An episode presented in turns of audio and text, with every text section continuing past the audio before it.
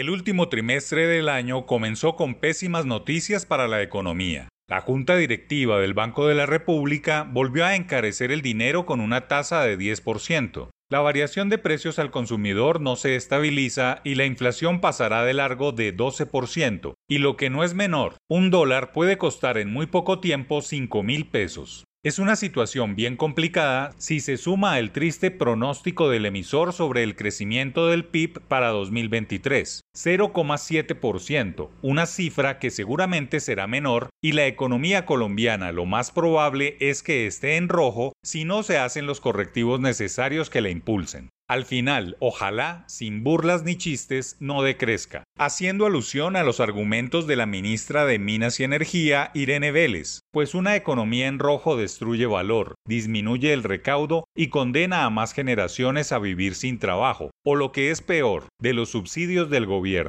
Desde el 20 de junio, fecha de la segunda vuelta electoral, cuando se conoció el nombre de Gustavo Petro como presidente, el peso se ha devaluado 6,7%, y si se toma desde el 7 de agosto cuando se posesionó en la Casa de Nariño, 5,8%. La última vez que se experimentó un dólar por debajo de 4 mil pesos fue el viernes antes de las elecciones en junio pasado, al alcanzar 3.900 pesos. Antes de que el actual presidente llegara a ese máximo cargo, mucho se especulaba y se atemorizaba con el dólar petro, una cifra sacada del sombrero pero nunca superior a 5 mil pesos. Hoy ese número es bien probable, quizá más por factores externos que por el mercado local, que infortunadamente también aporta a la ya preocupante devaluación. Las externalidades que llevan a que el peso sea una de las monedas más devaluadas son muchas. El alza de tasas de interés en Estados Unidos es la de mayor peso. No en vano, por primera vez en la historia del euro, un dólar vale más dando por muerta una paridad. Lo mismo sucede con la libra esterlina, que ha sido asediada por los especuladores internacionales de monedas.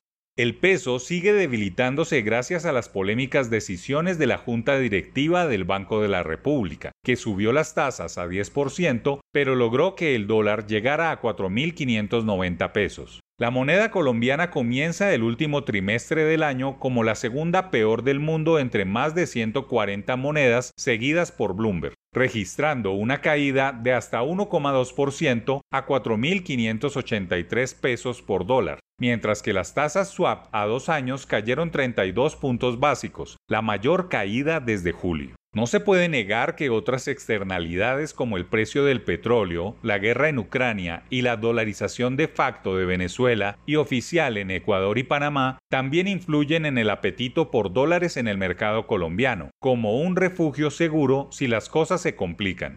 La inflación al alza igual afecta porque está subiendo demasiado. Los precios al consumidor crecen al ritmo más rápido en 23 años y la demanda de bienes puede estar dominando la oferta y el peso pierde valor cada día. El problema es que quizá no haya dólar petro, pero sí decidia de las autoridades económicas por la suerte que tome el dólar, que no es otra que seguir subiendo. Lo peor es que hay pláceme entre algunos exportadores que solo compiten con tasa de cambio, muy a pesar de comprar insumos en dólares. Un dólar a 5 mil pesos prematuro no ayuda a nadie, ni siquiera a los grandes exportadores.